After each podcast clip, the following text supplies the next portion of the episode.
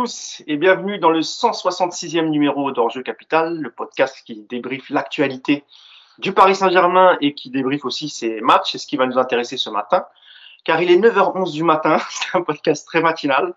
Euh, comme vous pouvez voir, hein, Nicolas est en pleine forme.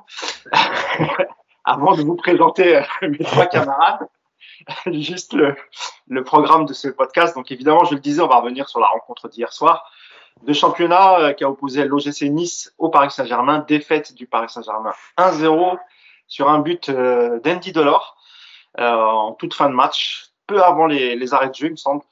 Euh, voilà, défaite du Paris Saint-Germain 0. on avait l'habitude que le PSG perde après les rencontres de Ligue des Champions. La petite surprise, ils perdent juste avant. Alors, peut-être, c'est peut-être un signe, on verra bien.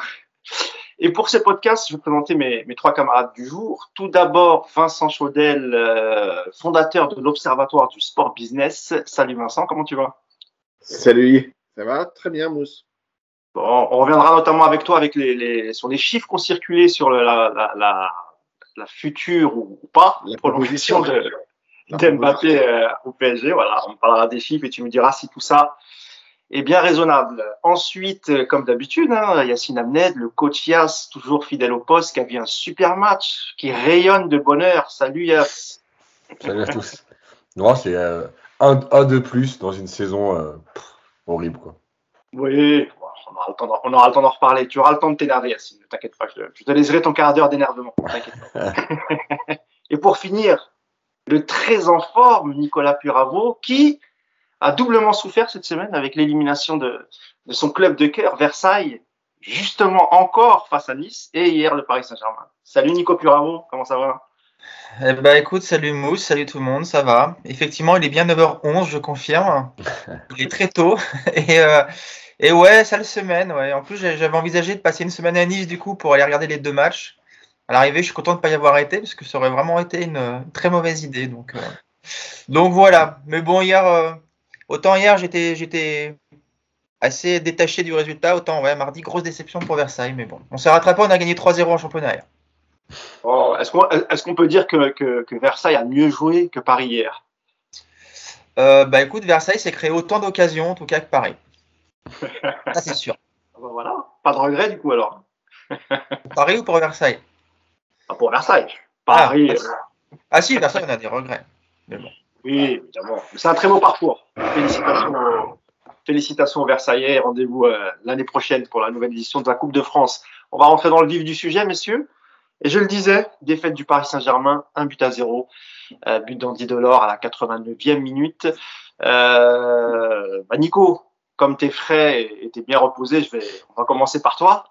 Comme ça, je te laisserai faire une sieste après. Alors, Nico, dis-nous tout. Qu'est-ce que tu as pensé de, de ce match? Alors, je rappelle juste la, la composition, c'est eu quelques changements hier. Donc c'était bien Kyler Navas hier dans les, dans les buts, avec une charnière euh, Abdou Diallo qui a remplacé euh, Kim Pembe, accompagné de Marquinhos et sur les côtés, euh, alors à droite Kerrer, à gauche euh, Bernat, titularisé parce qu'il n'est pas qualifié en Ligue des Champions et qu'il ne nous reste qu'un latéral gauche. Euh, donc ce sera Mendes contre le Real qui a été laissé au repos hier, avec un milieu Vainaldum, Verratti, Danilo et un trio d'attaque euh, Di Maria, Messi et Neymar. Alors Nico, dans la globalité ce match, qu'est-ce que tu en as pensé? On peut, euh, on peut parler des points positifs de la soirée, c'est-à-dire qu'il bah, n'y a pas eu de blessés. Voilà, ça c'est fait pour les points positifs. Et puis euh, pour le reste, euh, pour le reste, on a vu, on a vu ce que moi je pensais qu'on allait voir, mais en, en puissance 10, c'est-à-dire un PSG qui n'en avait strictement rien à faire de ce match, qui est venu à Nice pour faire le job, en gros pour pas être forfait, pour dire les choses comme elles sont, parce que pour le reste c'est une équipe qui n'était pas venue pour jouer au football. Et euh, comme Pochettino de toute manière a fait en sorte que l'équipe alignée ne puisse justement pas jouer au football, et bah tout s'est bien bien goupillé. Puis bah on s'est ennuyé pendant une heure et demie. On a vu des joueurs faire mumus babal, on a vu euh, tous les défauts de cette équipe qu'on voit depuis euh, 14 mois maintenant. Hier, c'était vraiment, euh, voilà, c'était là sous nos yeux. Euh, on a vu les, on a vu certaines euh, défaillances individuelles aussi qui, moi, m'inquiètent avant Madrid malgré tout. Et puis, c'est à peu près toute l'analyse qu'on peut faire de ce match parce que, pour moi, il n'y a même pas eu de match en fait. Voilà. Et comme en face, tu avais une équipe de Nice qui était vraiment pas non plus très brillante, et ça, il faudra aussi quand même qu'on me dise aussi que le choc de Ligue 1 annoncé, il était vraiment tout tout pourri, mais que c'était pas que la faute du PSG. Donc à l'arrivée, bah voilà, c'était un, un non-match de Paris, un tout petit match de Nice, et puis ça se joue à l'arrivée sur un, très joli but pour le coup. Mais voilà, j'ai presque envie de dire que, dans 4 jours, on aura complètement oublié cette rencontre et que, voilà, c'était encore une fois une, une soirée d'ennui. Merci Nicolas. Vincent, euh, même question. Hein. On n'a pas vu du grand grand spectacle euh, hier soir. Et euh, alors toi, tu me disais juste avant qu'on enregistre hein, que ils avaient peut-être trop la tête au, Real Madrid. Donc ça, aurait pu évidemment se finir par, un match nul. Et je pense qu'on aurait tous été preneurs. Ça a malheureusement fini par une par une défaite, mais pas trop inquiet, Vincent, malgré tout, malgré la défaite hier? Bah, je vais essayer d'être un peu moins dépressif que Nicolas. Mais euh, ouais, globalement, l'impact sur le championnat, euh, il est marginal pour le PSG, mais il n'est pas marginal pour euh, Marseille, Lyon, euh, Rennes. Euh, c'est-à-dire que pour les concurrents de, Nice, ils pouvaient espérer que Nice perde des points contre Paris. et en cela, ça peut être, une rencontre importante. Maintenant, pour le PSG, moi, euh, effectivement, je pense que les joueurs avaient juste à l'esprit de ne pas se blesser, de ne pas prendre un mauvais coup. Il y a des choses inquiétantes, mais je pense que Yacine va se développer. Euh, je pense que la saison de Kerrer, elle, interroge quand même pas mal. Euh, moi, j'avais trouvé la rentrée de Neymar contre le Real intéressante sur, le, sur le quart d'heure ou, ou la demi-heure qu'il avait joué. là, je la, trouve plus inquiétante. Je, comprends que l'idée, c'était de, lui donner du temps de jeu. Euh, je, la trouve euh, plutôt inquiétante. Difficile pour lui de, prendre les joueurs de vitesse. Euh, difficile aussi en permanence de rentrer dans, le trafic.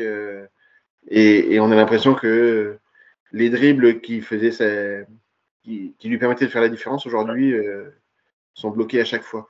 bon, voilà, c'est les, éléments que je retiendrai d'un match qui ne devrait pas peser énormément dans, la saison du PSG.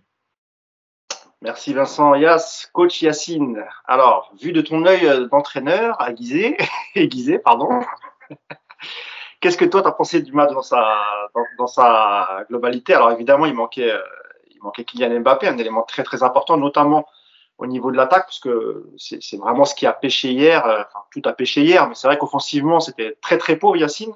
Comment t'expliques ça? Est-ce que c'est uniquement dû euh, à l'absence euh, à l'absence d'Mbappé ou c'est aussi lié euh, à Wijnaldum qui a été très faible? On en reparlera tout à l'heure, on fera un vrai focus sur lui. Mais c'est vrai que la rencontre n'était pas n'était pas de toute beauté hier soir, Yacine. Ouais, le, problème c'est que si je, fais comme Pochettino, euh, je fais pas le podcast parce que j'en ai rien à foutre en fait. Parce que je pense que c'est son état d'esprit, il en a rien à foutre. Voilà. Euh, quand tu fais un changement à la 76e et que tes deux autres changements, ils sont à la 91e parce que tu as pris un but et qu'en plus, pour revenir au score en, trois minutes, alors déjà, bon, on connaît tous que c'est le miracle absolu, mais tu fais rentrer Gay, mais c'est que tu n'en as rien à foutre. Voilà. Ton équipe, elle propose rien depuis une heure et demie et tu attends le but pour réagir. C'est juste scandaleux. Je continue de dire ce que je dis depuis euh, des semaines. Il prépare pas la Ligue 1, il s'en fout. Il met une équipe sur le terrain et il arrivera ce qu'il arrivera. Que la, seule chose qu'il prépare, parce que je pense que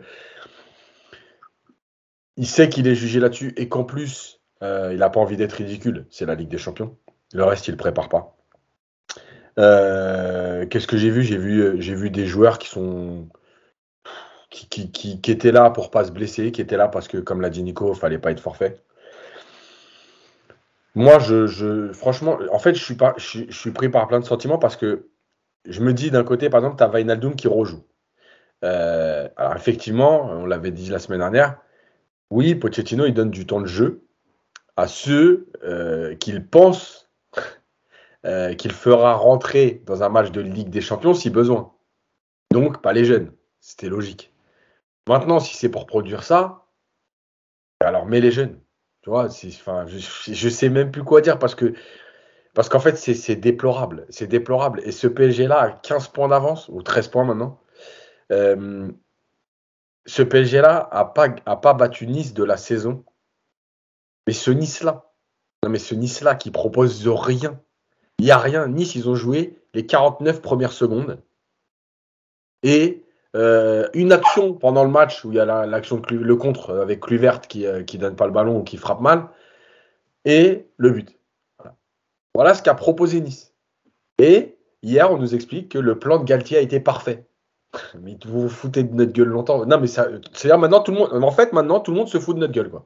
Voilà, les commentateurs, euh, l'entraîneur. En fait, Yacine, on a l'impression, c'est vrai que, que, lorsque, par exemple, Nantes ou, Rennes ou, hier Nice euh, arrivent à battre le, le, PSG, tout de suite, on va recenser le plan de jeu de ces trois clubs en disant qu'ils ont fait un jeu formidable. Alors, mais hier, euh, Nice, effectivement, n'a pas fait le, le, match de l'année. Comme tu l'as dit, ils ont un peu, au tout début, ils ont essayé de presser un peu haut. Et puis, je crois que à partir du contre où Di Maria fait, rate son face à face, ils se sont dit bon.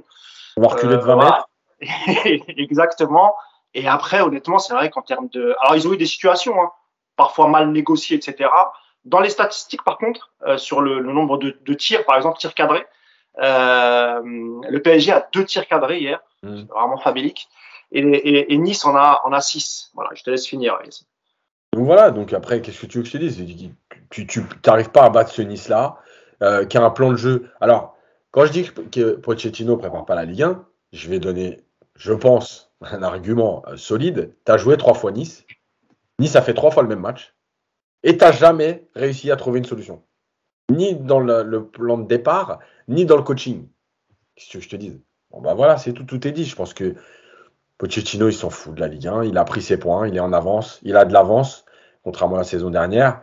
Euh, voilà, et puis, et puis l'animation offensive, qu'est-ce que enfin, moi, je ne sais plus. Euh, que ce soit Neymar, Di Maria, c'est insupportable. Euh, voilà, il y a trop de joueurs, il y a trop de joueurs maintenant. Comme d'habitude, on va y venir après, mais comme d'habitude, bah, il n'y a rien d'inquiétant parce que bah, qu'à la Ligue des Champions, euh, voilà, la tête elle est là, le cerveau est là, les, jambes sont un peu plus là et, Pochettino est présent. Donc voilà, on va, tout de suite, on va tout de suite faire pardon, un focus sur, sur Jorginho Wijnaldum, Vinaldoom, Euh, Nico, hier, euh, on en parlait euh, sur notre petit groupe euh, WhatsApp, hein, on commentait le, le match, et, euh, et c'est vrai qu'à la, à la mi-temps, on a vu une stat passer qui, qui est très surprenante, c'est le nombre de ballons touchés par, par Vinaldoom. Il, il, était au nombre de 9, donc 9 ballons touchés pour un milieu de terrain en première mi-temps c'est très très peu et, euh, et, je peux même vous dire que je, il me semble qu'il ne touche pas un ballon lors des dix premières minutes de la seconde mi-temps. Mm. Voilà, et puis après on le voit, on voit toucher quelques ballons, mais il était complètement complètement transparent. C'est très très très inquiétant, très bizarre de voir euh, un tel joueur, euh, Nico. Euh, on, sent, enfin, il a l'air complètement perdu sur le terrain. On a l'impression parfois que les joueurs, je dis pas qu'ils voulaient pas jouer avec lui, mais c'est comme s'ils le voyaient pas quoi. Bah en fait, personne ne le voyait, hein, parce que nous non plus, on l'a pas vu. Hein. Il touche effectivement, euh, il touche moins, moins de ballons que Navas en première mi-temps. Alors en soi, toucher 9 ballons, on pourrait dire c'est pas grave, sauf que tu es milieu de terrain et que tu as une équipe qui a 60% de possession. Et je crois que Verratti en première mi-temps, il est pas loin des 60-70 ballons. Mm. Donc c'est ouais, c'est effrayant. C'est effrayant et euh, effectivement, il retouche pas le ballon jusqu'à la 63e euh, après, les, après la, la mi-temps. Donc euh, je sais plus quoi penser de lui. Euh, je le regardais justement aux alentours de la 55e, 60e. J'essayais un petit peu de me focaliser sur lui. Il a, il sait pas se placer déjà de toute façon dans ce, dans ce PSG-là. Tu le vois. Il est jamais entre les lignes. Il fait jamais les 3-4 mètres qui lui permettent de se libérer du marquage. Il est toujours collé à un niçois. Donc j'ai l'impression qu'en fait son tel qu'on le voyait, on a l'impression que c'est quelqu'un qui n'est absolument pas concerné par la construction du jeu, mais qui est juste là pour assurer l'équilibre dès que le ballon sera perdu. Donc, ce qui fait qu'en fait, il est effectivement, toujours collé à, un attaquant niçois ou un milieu potentiellement euh, qui va se projeter à la récupération du ballon. Et donc, effectivement, tu ne le trouves pas. Donc, ouais, t'as, as joué à 10 pendant une heure.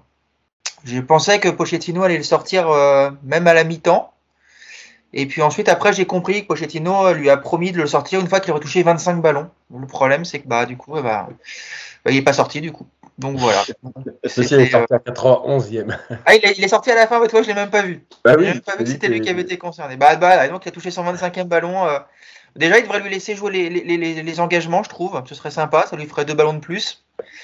Et puis, et puis non, là maintenant, il faut.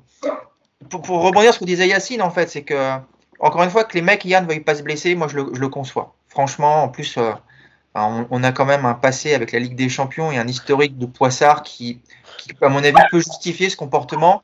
Et toi, qu'on finisse le match avec Marquinhos et Verratti sur leurs deux pattes, moi, honnêtement, je trouve que c'est une bonne chose. Après, que tu mettes des joueurs comme ça, comme Doom, tu te dis, soit eux, ils sont potentiellement remplaçants à, Madrid, et dans ce cas-là, les mecs, ils vont faire le même match que les titulaires, à savoir, ils vont rien foutre du match. Là, c'est problématique. Parce que tu, quand même, effectivement, sur, un match comme ça, tu peux te dire, les mecs qui vont pas tituler à Madrid, ils vont quand même au moins te donner de, des courses, de l'intensité. Sauf qu'en fait, tu as des titulaires qui veulent pas se blesser, tu as les remplaçants qui veulent pas non plus se blesser, parce qu'ils savent que de toute façon, il y aura quand même un titulaire qui va se péter avant un jour ou deux avant l'entraînement, parce que c'est notre ADN. Donc en fait, tu personne qui veut se blesser dans ce match. Donc tu fais jouer qui? Donc il, faut, il aurait quasiment fallu jouer les remplaçants des remplaçants, parce que eux, ils se sont dit bon, il y a quand même peu de chances qu'on joue. Donc effectivement les jeunes, effectivement les jeunes, et hier c'est c'est aberrant effectivement de ne pas les voir rentrer. Et pour finir sur Doom, aujourd'hui il y a quand même qu'une seule chose à faire, c'est de le protéger, je pense, ce, ce, ce, joueur qui reste un très bon joueur, qui n'est absolument pas adapté au PSG actuel, qui est un PSG de feignasse, je vous l'ai dit à chaque fois de passe, à chaque podcast. Et euh, aujourd'hui, je pense que c'est plus lui rendre service de le mettre sur le terrain parce que non seulement il est perdu, et en plus les autres ne, jouent plus du tout avec lui, ça se sent. Et, euh, hier, tu as joué à 10. Voilà, hier, tu as joué à 10 pendant, pendant 91 minutes. Merci Nicolas. Vincent, pareil, même question sur, euh, sur. C'est un joueur qui a été recruté cet été, Vincent. Euh, mm. Est-ce que pour l'image du, est-ce que pour l'image du Qatar, par exemple, quand tu quand tu recrutes des, des très bons joueurs et qu'ils arrivent au club, et il y en a un paquet, on pense c'est un paquet, et qui, qui n'ont pas du tout le même rendement euh, que, que hum, le club d'où ils viennent à, l'origine, Liverpool pour Ronaldo en, en, l'occurrence. Euh, il y a eu quelques erreurs de casting, on a l'impression, Vincent, euh, lors du mercato estival, euh, entre Ramos et, euh, et Wijnaldum. Alors il y a eu des bons, des bons recrutements. Là, là, je parle de ce qui a été moins bien fait, on va dire. Quelle image ça peut avoir Quel impact ça peut avoir quand un joueur comme ça n'arrive pas à, à s'intégrer, Vincent, dans une équipe comme le Paris Saint-Germain?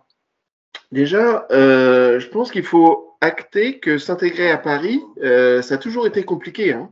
Euh, c'est pas un phénomène nouveau. Euh, je, je, prends deux noms qui me viennent à l'esprit, mais Rai, euh, ces six premiers mois, c'est catastrophique, Rai. Il a un mal de chien à, à s'intégrer au jeu, au championnat. Un, un, peu plus que six mois d'ailleurs, il me semble. Oui, oui, tu, il, il, il, galère hein, quand même. Il, il y a une bonne année, une bonne année, voire une bonne année et demie, et au moins une bonne année. Oui, oui. Euh, si, on, si, on, prend le, le, le cas euh, d'un autre poste euh, à, à, Christophe Revaux, qui était énorme avant d'être à Paris, il a eu beaucoup de mal aussi. Et c'est un autre poste, ça n'a rien à voir.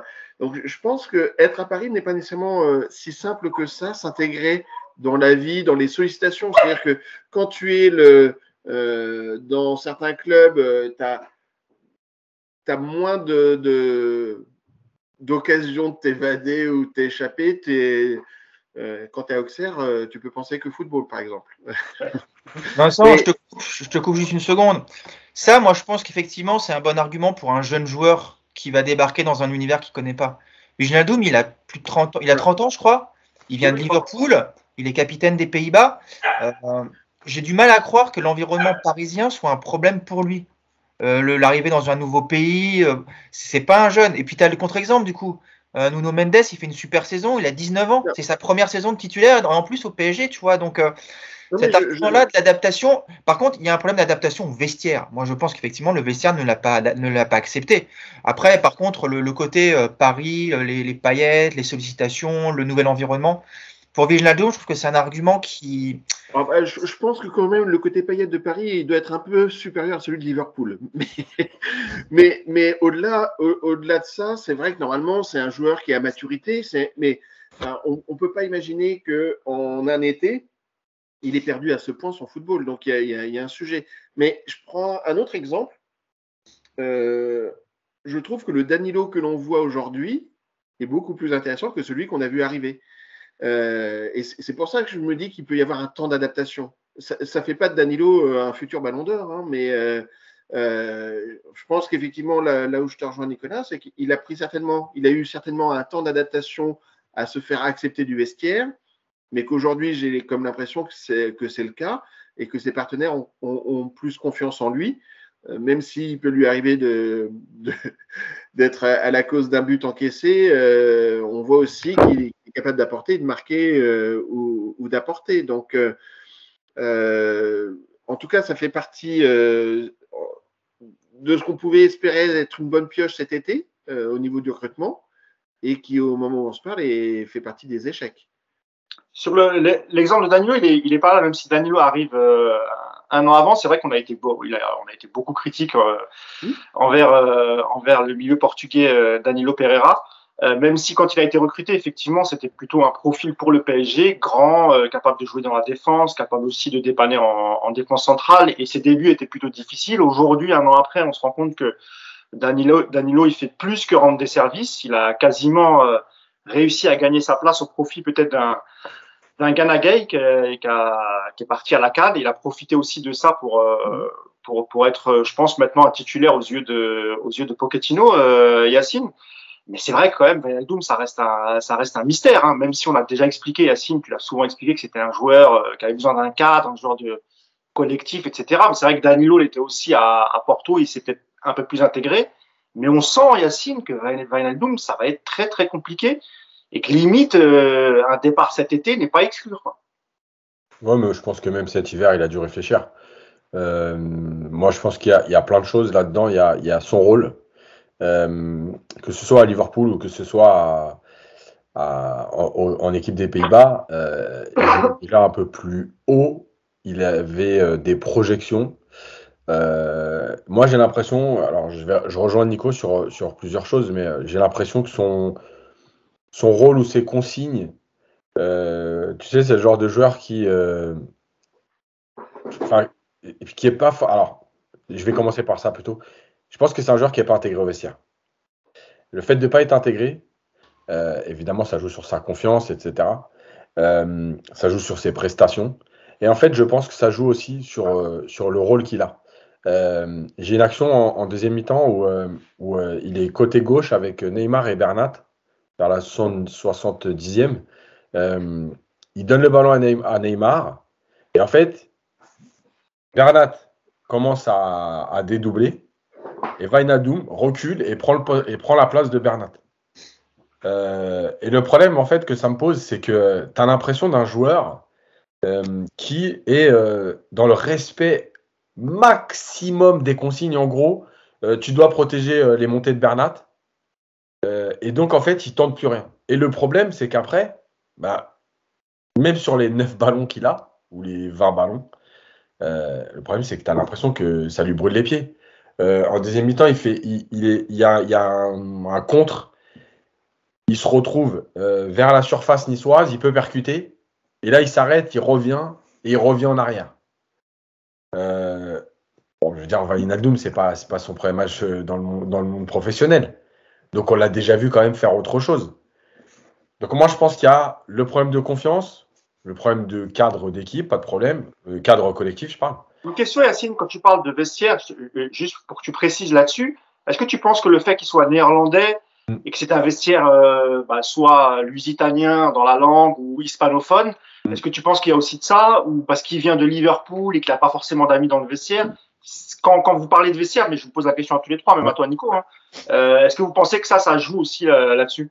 Ouais, pour moi, c'est l'ambiance euh, sud-américaine, le, le clan sud-américain. Et, euh, encore une fois, ça ne veut pas dire que euh, ils l'ont mis de côté. Moi, je dis pas ça. Hein. Je suis pas dans le vestiaire déjà.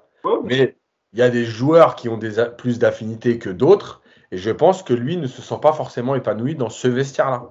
Euh, euh, et on le voit sur le terrain. euh, la semaine dernière, c'est Di Maria qui le regarde même pas euh, quand Wijnaldum lui met le ballon un peu en retard.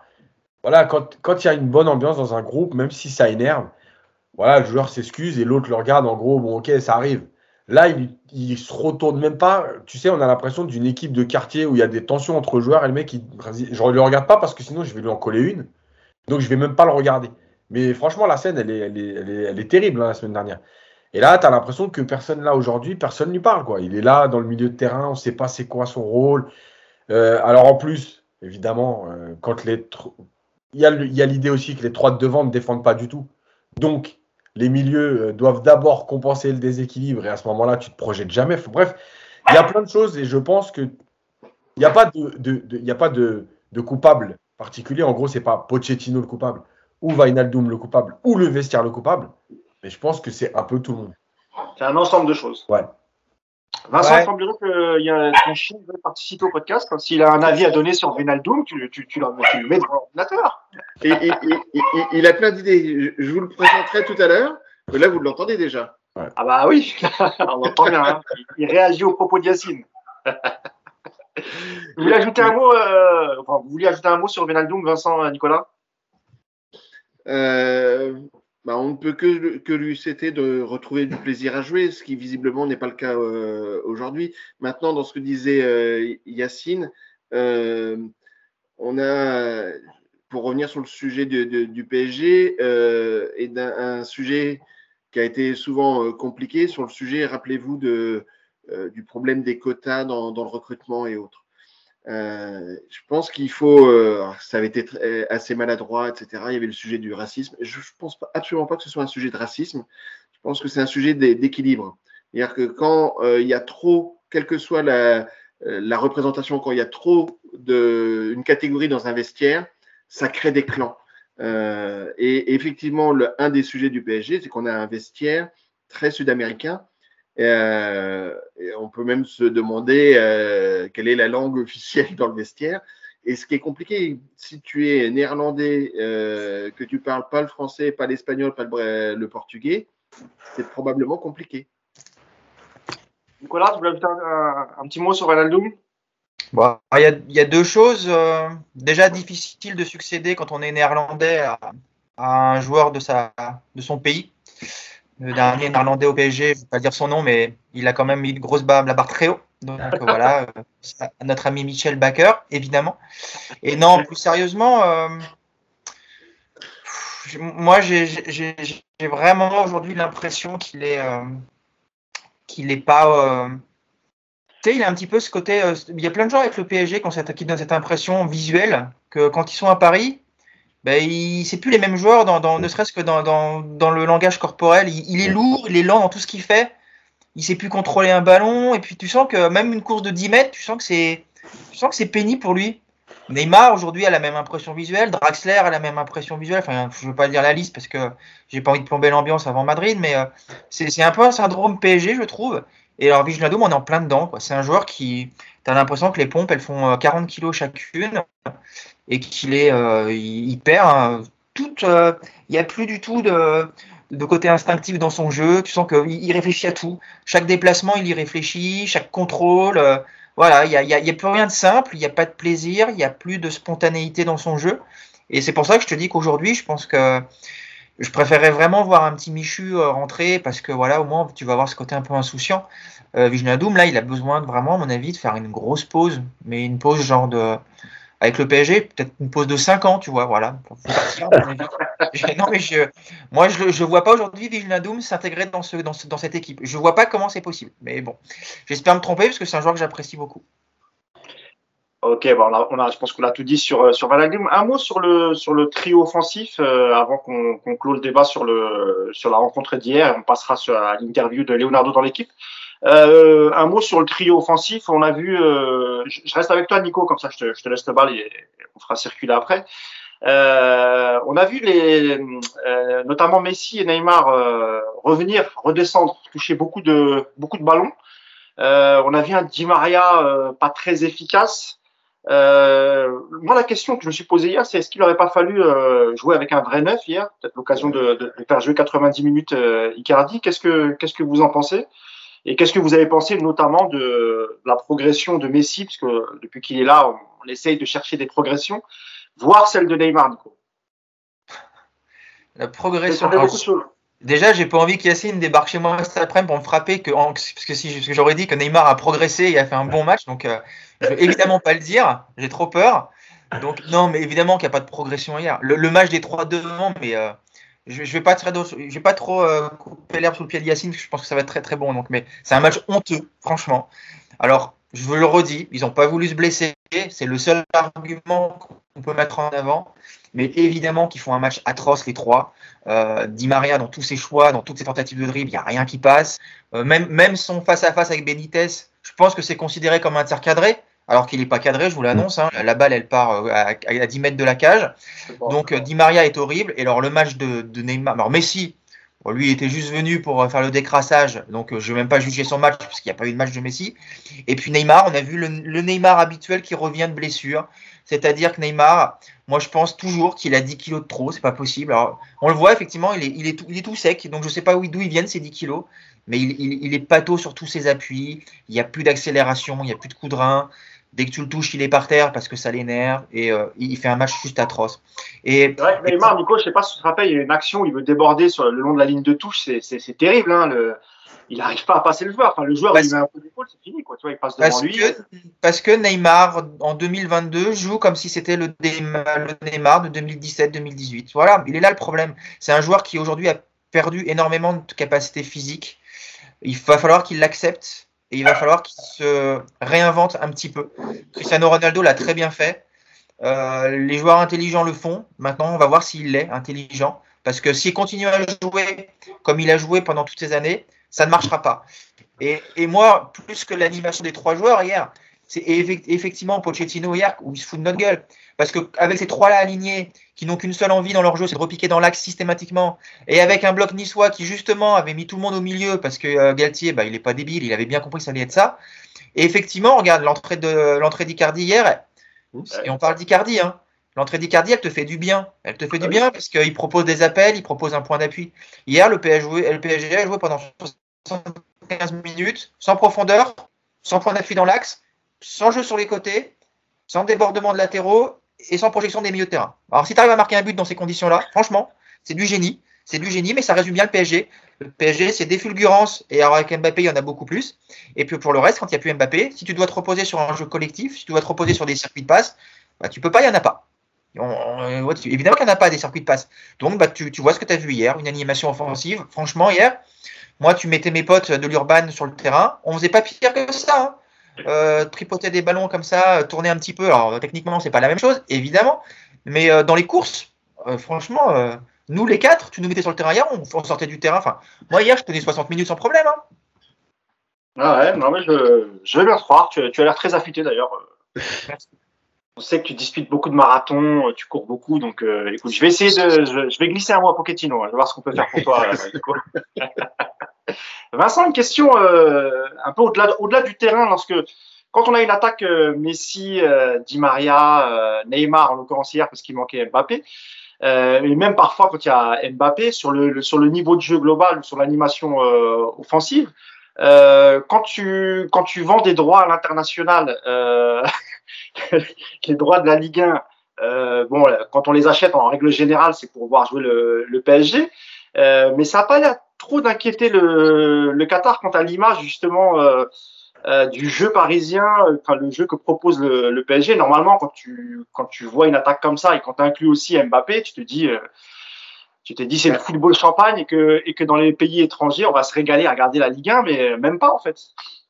Oui, mais en fait, euh, malheureusement, faut faut avoir conscience qu'aujourd'hui la Ligue 1 dans le monde, elle n'est pas si regardée que ça. Et donc, le vrai, le vrai sujet, c'est euh, de, présenter un beau visage au moment de la Ligue des Champions. Et l'avantage à ce niveau-là, c'est que les, jusqu'ici, ce qu'on a pu voir, c'est que les joueurs se mettent en on-off euh, et que le jour de match de Ligue des Champions, en général, ils sont là. Et, et c'est ça que le monde entier va voir. Je suis pas sûr que le monde entier ait vu beaucoup euh, ce PSG Nice ou Nice PSG. Euh, c'est peut-être aussi pour ça, Nico, euh, Vincent, pardon, que, que ça ne marche pas très bien aussi. C'est parce que même le PSG, qui a une super équipe, ne produit pas un, jeu flamboyant. Ouais, enfin, euh, le, le, jeu des appels d'offres à l'international, euh, on est encore sur des appels d'offres où on n'avait pas euh, euh Neymar, Mbappé, Messi. Euh, donc voilà, c'est euh, ce qui va être important, c'est qu'au prochain, pour, les prochains appels d'offres, euh, on ait une équipe en France qui est capable de, gagner la Ligue des Champions, que ce soit acté, qu'elle l'ait peut-être même gagné, et qui est surtout euh, des concurrents aussi d'un niveau européen intéressant.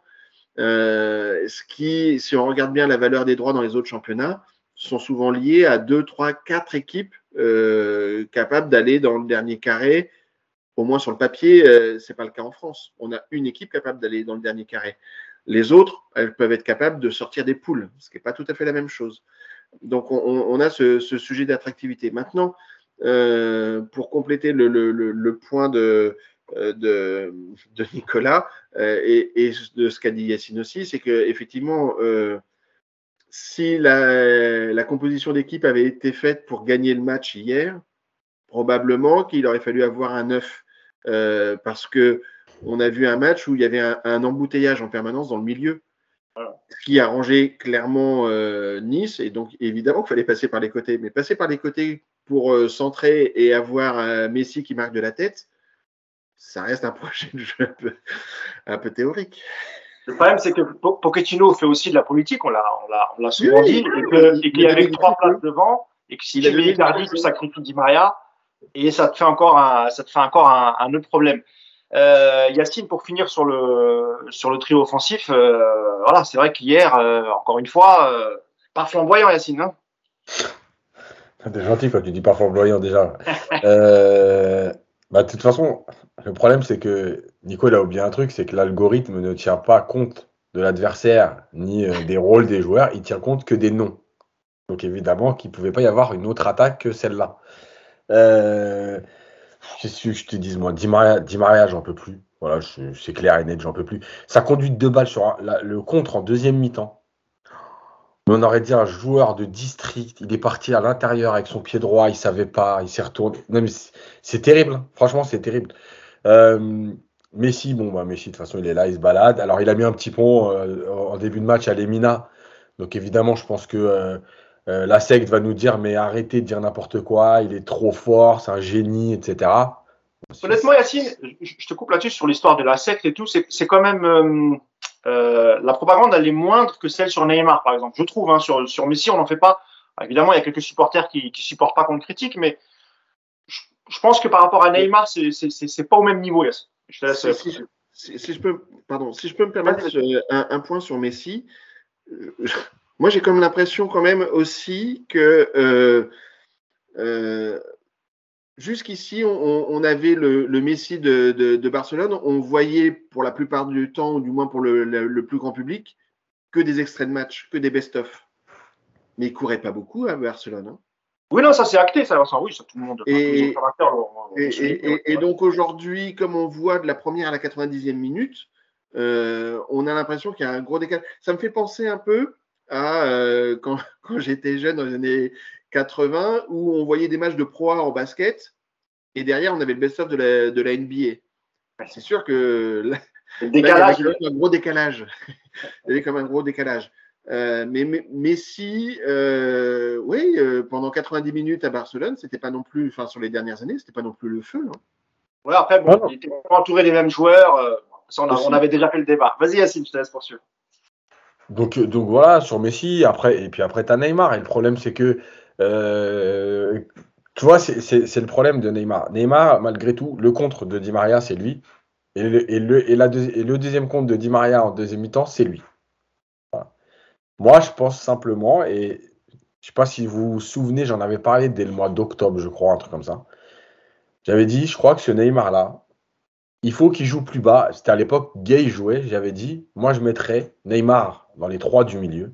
Parce qu'aujourd'hui, il a plutôt l'état d'esprit de quand même courir, euh, défendre. Euh, parce que hier, il fait quand même des courses. Hein. Il est pas. Euh, il, c'est vrai, c'est vrai. Il, fait pas que perdre les ballons et, et, et laisser. On a l'impression, Yacine, qu'il a, il a plein de bonne volonté, Neymar, sauf qu'il le fait mal. Parce qu'on peut pas, on peut pas dire qu'il se cache ou. C'est vrai qu'il court, il tente, mais c'est désordonné un peu tout ça. Si, voilà.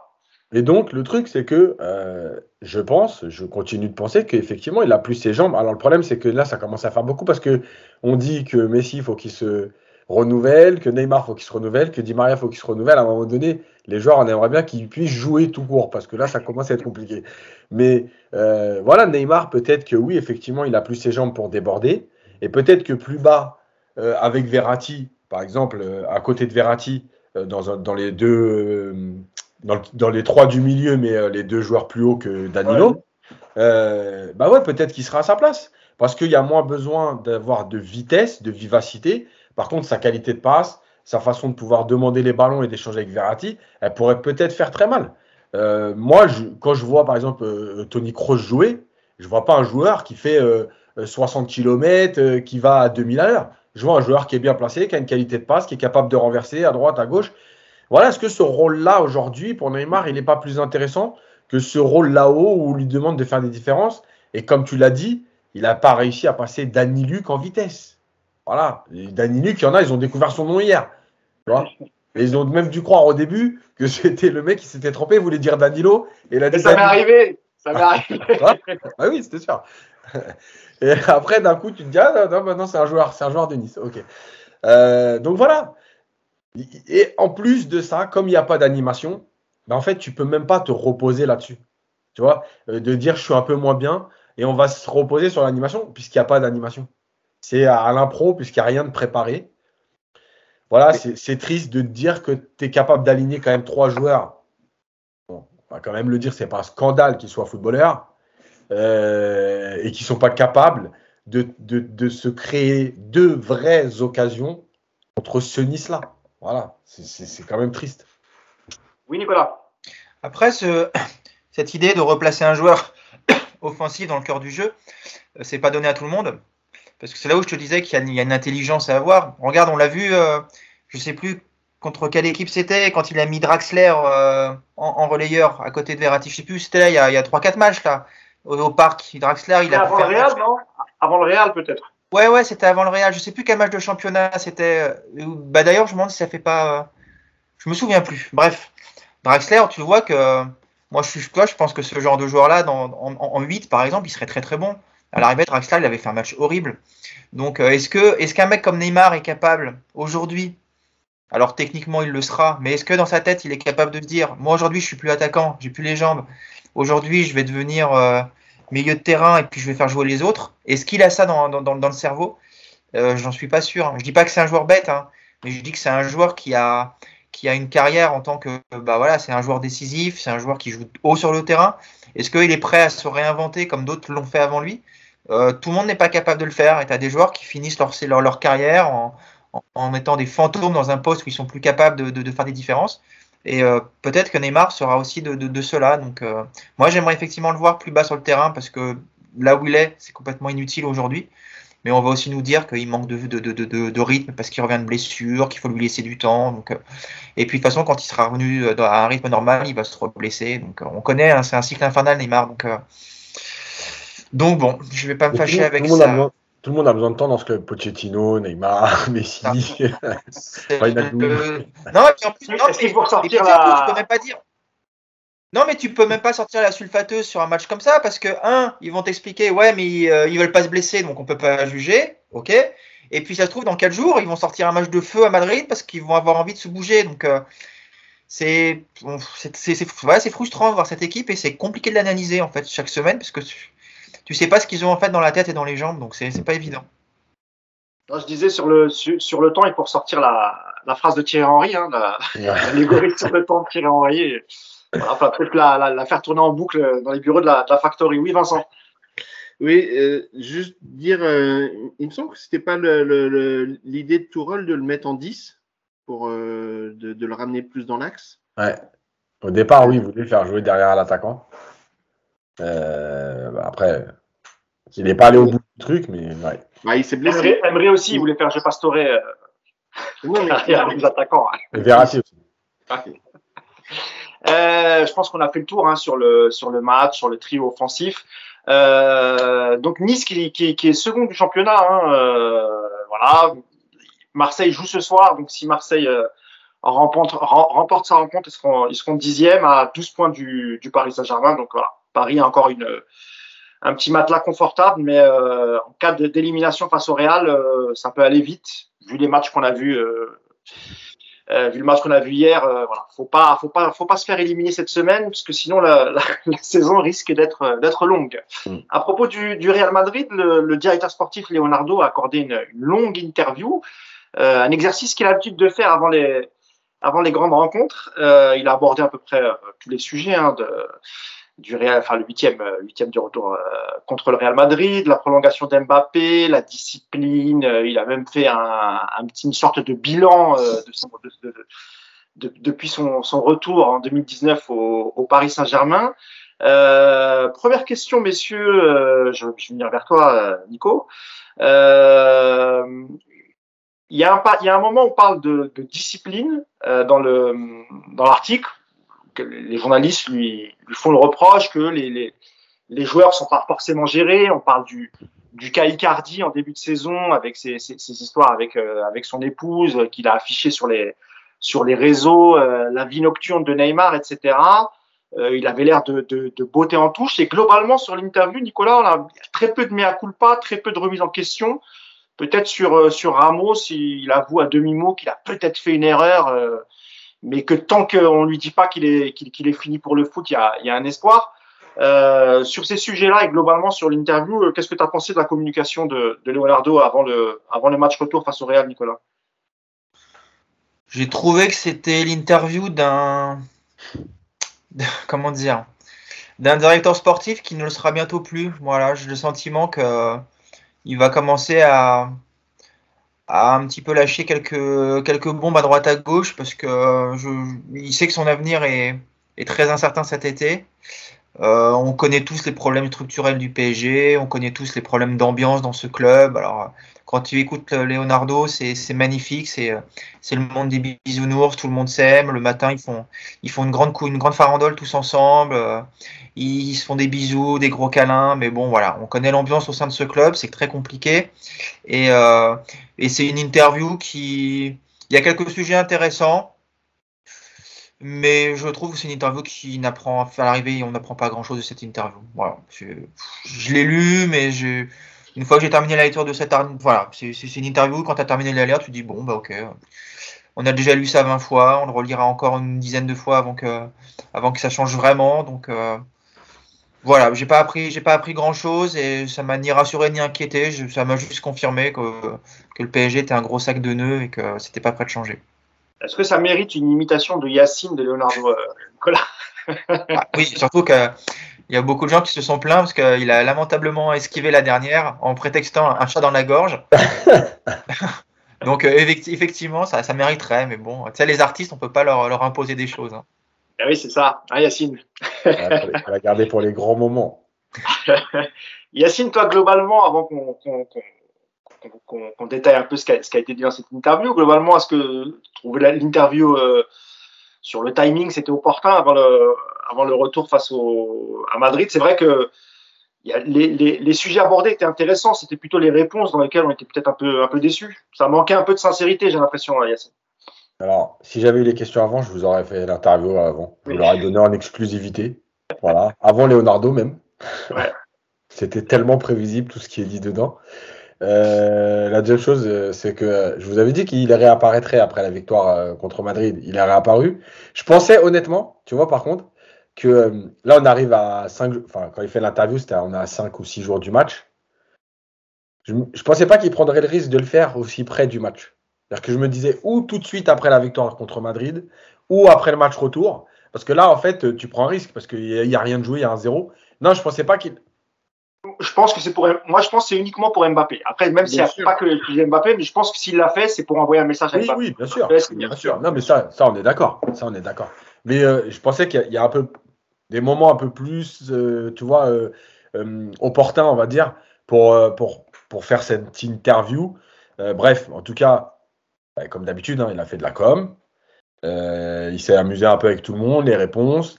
Euh, Pochettino, ben, on a donc découvert que Pochettino travaillait très bien, que Leonardo n'a jamais contacté personne, d'accord? Qu'il est euh, hyper content de, de, Pochettino.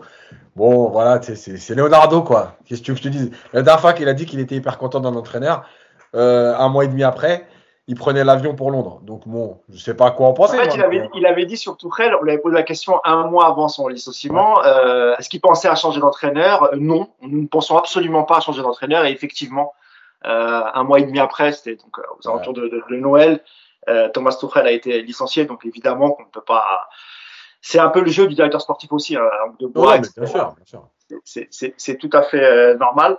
Euh, Vincent, moi je voulais t'interroger sur le sur Kylian Mbappé, sur sa prolongation, parce qu'il en parle euh, dans, dans l'interview. C'est vrai qu'on a vu des chiffres circuler, Vincent, cette semaine, un article euh, du Parisien qui parlait globalement de 200 millions d'euros pour, pour, pour deux ans de prolongation, c'est-à-dire 50 millions de salaires nets sur, par année, plus une prime de, de, de 100 millions. alors, c'est pas une prime de prolongation, euh, c'est une prime de fidélisation, ce qui est très fort de la part du, du PSG. Euh, et, et, on apprend aussi que, que, le, que s'il y avait un accord entre le, le, PSG et Mbappé, le PSG ferait tout pour euh, ne pas payer ce que doit euh, le PSG à Monaco. C'est-à-dire qu'il y avait une clause qui stipulait que si Mbappé prolongeait dans, dans, dans le cadre de ces 50 contrats, euh, il y a 35 millions de, de primes qui revenaient à l'AS Monaco. C'est ce qui faisait d'ailleurs la somme des 180 millions. Hmm. Parce qu'en vérité, Paris a payé 145 millions pour Mbappé et les 35 millions, c'est si prolongé dans le cadre de, de, de, son contrat. La question, Vincent, c'est est-ce que les chiffres qu'on entend, ils sont plausibles euh, vis-à-vis de la DNCG, euh, évidemment. Euh, D'abord, ça fait exploser la, la, la, masse salariale et même au niveau de l'UEFA, même si on sait que le, le fair play financier euh, je sais même pas comment. Est-ce qu'il est, est, terminé Est-ce qu'il est, est-ce qu'il est endormi Est-ce qu'il va se réveiller il y a d'autres problèmes en ce moment à l'UFA, je crois, que le Oui, oui, j'ai l'impression aussi. J'ai l'impression que c'est pas le, le cadet de leur souci, le, le fair play financier. Est-ce que tous ces paramètres, tout ça est possible selon toi, Vincent? Il y, a, il y, a, plein de choses. Déjà, sur, sur l'interview, il est normal que l'interview euh, euh, soit un robinet d'eau tiède euh, aussi près du match. Et effectivement, la seule volonté, c'était de traiter le sujet Mbappé, je pense, et, de signaler à quel point euh, le club voulait qu'il reste euh, et, flatter donc euh, l'ego que tout grand champion a. Donc, comme c'est un grand champion, il a forcément un ego assez fort. donc, voilà, je, pense que si tout se passe bien cette semaine, on pourrait avoir un autre point, une autre interview avec d'autres positions. Euh, mais là, rien de, nouveau sous le soleil et, et c'est pas étonnant. Sur le sujet euh, du coup des chiffres, là aussi, euh, je pense que euh, des chiffres qui ne confirment pas. Hein, alors, alors, oui, c'est ce que je voulais te laisser finir, juste parce que j'ai oublié d'ajouter que lui, euh, évidemment, ne, confirme absolument pas les chiffres et il ajoute même que euh, pour lui, euh, les, questions, les questions financières, les questions d'argent, ça se discute en tout dernier. Voilà, donc pour lui, il n'y a pas de, même si c'est faux là aussi, hein, obligé de parler un peu d'argent. Parce, parce, que, en fait, euh, dans ce sujet-là, euh, tu parlais du fair play financier, mais le, on, on, peut reprocher beaucoup de choses au Qatar, mais le, pour le coup, le Qatar a été clean. Dans, si je prends le cas de Neymar, c'est Neymar, c'était un rachat de clause. Euh, ce rachat de clause aurait très bien pu être fait euh, par le joueur euh, via de l'argent qui n'aurait pas transité par le club. Et donc, le club n'aurait pas eu à supporter les 222 millions d'euros, par exemple. C'est tout à fait possible. On aurait très bien pu imaginer que le Qatar, pour Qatar 2022, fasse un contrat d'image avec Neymar de 222 millions d'euros. Et, et c'était pas, il n'y avait pas de problème de fair play financier. Euh, donc le, club l'a assumé. Est-ce que là, le sujet de la prime de fidélité euh, peut se traiter euh, d'une autre manière? Voilà, je pense que surtout il est important pour le pour Leonardo de, ne pas laisser de traces écrites sur la façon dont, dont ça peut être monté le, le, sujet et ce qui peut laisser une, une, marge de manœuvre par rapport à ça. Au niveau de la DNCG, il n'y a aucun, aucun sujet puisque la DNCG, son principe, c'est de dire soit vous équilibrez vos comptes et tout va bien, soit vous les équilibrez pas et à ce moment-là, on va demander à l'actionnaire principal d'un club de se porter garant. Une chose est sûre, c'est que QSI est en capacité de se porter garant des déficits du club si besoin. Alors, Vincent, je te pose la question parce que dans l'article du Parisien, il est stipulé que en fait le, PSG a, a, budgété déjà, euh, aurait budgété pour la saison prochaine euh, le, nouveau salaire d'Mbappé, enfin tout ce qui inclut euh, la prolongation d'Mbappé. C'est pour ça que je te lançais sur la sur la DNCG. Oui, mais euh, en fait, le sujet, c'est pas la DNCG, c'est le fair play financier. Parce que de toute façon, oui, que, que, que, ça rentre dans le budget ou que ça ne rentre pas dans le budget, de toute façon, euh, si, si, son salaire générait un déficit euh, équivalent à son salaire, euh, la DNCG le validerait si et seulement si le QSI se portait garant, ce qui sera le cas. Ouais. Donc, il n'y a pas de sujet. Il n'y a, pas, pas, de sujet, ouais. a pas de problème DNCG. Le problème, c'est le fair play financier. Le fair play financier à ce niveau-là, euh, L'UEFA, ce que disait Yacine est tout à fait juste, c'est qu'ils ont deux, trois chats à fouetter actuellement et que euh, le PSG, dont le président est désormais le président de, de l'ECA, est plutôt un soutien à l'UFA. Et s'il y a des problèmes à traiter, c'est peut-être ailleurs aujourd'hui qui sont bien plus inquiétants pour l'UFA que un club qui serait déficitaire et dont l'actionnaire serait en, en capacité de, de subvenir et d'assumer le, le, déficit. Mais de toute façon, oui, il peut y avoir un sujet, mais je ne pense pas qu'il y aura d'action euh, très, très agressive là-dessus. Maintenant, si on revient sur Mbappé, euh, et pour faire le lien avec ce, avec ce point-là, c'est que euh, moi, depuis un petit moment, quand on m'interroge, je dis oui, la tendance est probablement à ce qu'il aille au Real, mais pour moi, c'est pas fait. Et si j'étais son agent, parce que je ne suis pas, en tout cas, si je regarde mon compte en banque, je confirme, je ne le suis pas, euh, eh bien, je, je, resterai un ou deux ans de plus parce que justement, le, le projet de Super League qui est porté de nouveau par la Juve, euh, le Real, le Barça, qui est au moins, euh, euh, je dirais, quasiment vital pour le Barça et le Real, c'est-à-dire que ce sont des clubs qui ont aujourd'hui une forte dette. Euh, la dette du, du Real est liée euh, aux investissements dans le, dans le stade. Celle du Barça est, est, plutôt liée à de mauvaises gestions au niveau des, des transferts, mais ça reste des dettes euh, fait que le projet de Super League qui leur rapporterait 300-350 millions d'euros par an est, vital pour eux. Euh, la, réaction de l'UEFA qui sera de les sanctionner euh, va être très importante. Donc, je pense que d'ici un an ou deux, le sujet de la Super League ou de la nouvelle formule de, la Ligue des Champions sera réglé. Et donc, pendant un an ou deux, vaut mieux rester dans un club où tu es sûr d'être payé et tu es sûr de pouvoir jouer la compétition européenne que de prendre le risque d'aller dans un club qui pourrait être en, en conflit ouvert avec l'UFA. Donc, moi, je pense qu'à son âge, 23 ans, euh, on sait que les meilleures années, c'est entre 25 et 32, et il a encore du temps. Euh, qu'il aille au Real dans sa carrière, c'est quasi une certitude, mais pendant les deux, une ou deux prochaines années, ça serait plutôt intéressant de rester. Pour le club, évidemment, le match d'hier confirme que c'est le, le, facteur X et donc euh, ils peuvent gagner la Ligue des Champions, mais avec lui, euh, sans lui, ça, semble compliqué. Et pour le Qatar, avoir Mbappé, Neymar et, Messi dans son, équipe l'année de la Coupe du Monde euh, qu'ils joueront à domicile, c'est visiblement plus qu'un objectif. Donc tous les éléments mis bout à bout, moi, me font penser que oui, le, lien avec le Real n'est plus à nier, n'est pas à nier, mais que le pourcentage de chances qui reste au PSG me semble de plus en plus important. Euh, ce qui va se passer la semaine prochaine euh, sera un élément aussi à prendre en considération. Merci Vincent. Nicolas, même question sur, euh, sur, Mbappé. On a l'impression que, Leonardo a, euh, a tardé, et c'est ce qu'il a fait dans l'interview, à, faire une déclaration d'amour à, à, Kylian Mbappé. Euh, là, il a, l'interview sur Mbappé a porté sur, euh, sur trois questions souvent il répète que c'est le meilleur joueur du monde. Ce, ce qu'il disait pas forcément avant, il parlait beaucoup de, de Messi. Et là, on a l'impression qu'il il, s'est rendu compte que finalement le, le meilleur joueur de l'effectif c'est Mbappé. C'est Mbappé qui, qui, qui tire l'équipe vers l'avant. C'est Mbappé qui met le, le but à la dernière minute contre, contre le Real Madrid. Mais est-ce qu'il n'est pas trop tard finalement, euh, Nico? Moi, il y a une phrase qui me qui m'effraie dans l'interview de Leonardo, c'est on est en train d'essayer de comprendre les besoins et les envies de Kylian.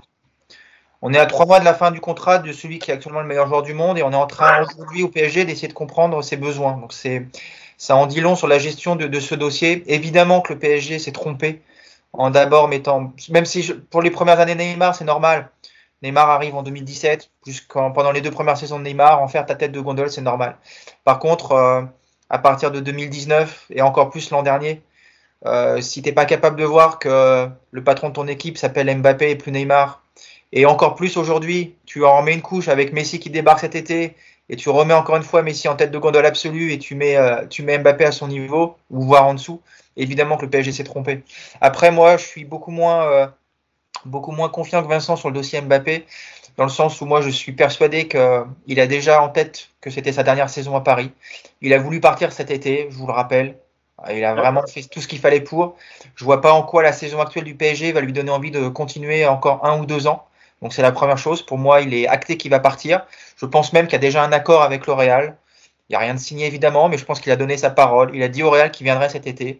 Et comme Mbappé ne fait pas de ce dossier une question d'argent, toutes les sommes qu'on entend sur euh, sa prolongation, cette prime, tout ça, c'est complètement absurde parce que ce n'est pas l'argent qui va le faire changer d'avis.